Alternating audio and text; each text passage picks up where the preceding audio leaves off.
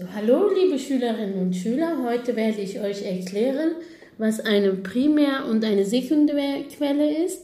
Eine Primärquelle ist eine Quelle, die aus der entsprechenden Zeit kommt.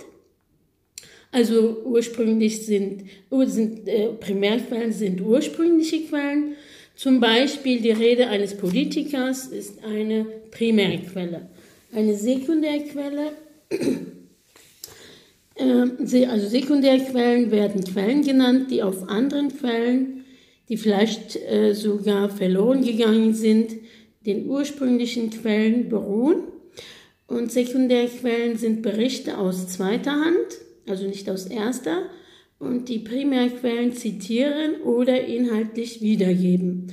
Zum Beispiel können das sein, äh, wenn heute ein Professor über, eine vergangene, äh, über die vergangene Zeit schreibt, dann wäre das eine Primär Sekundärquelle.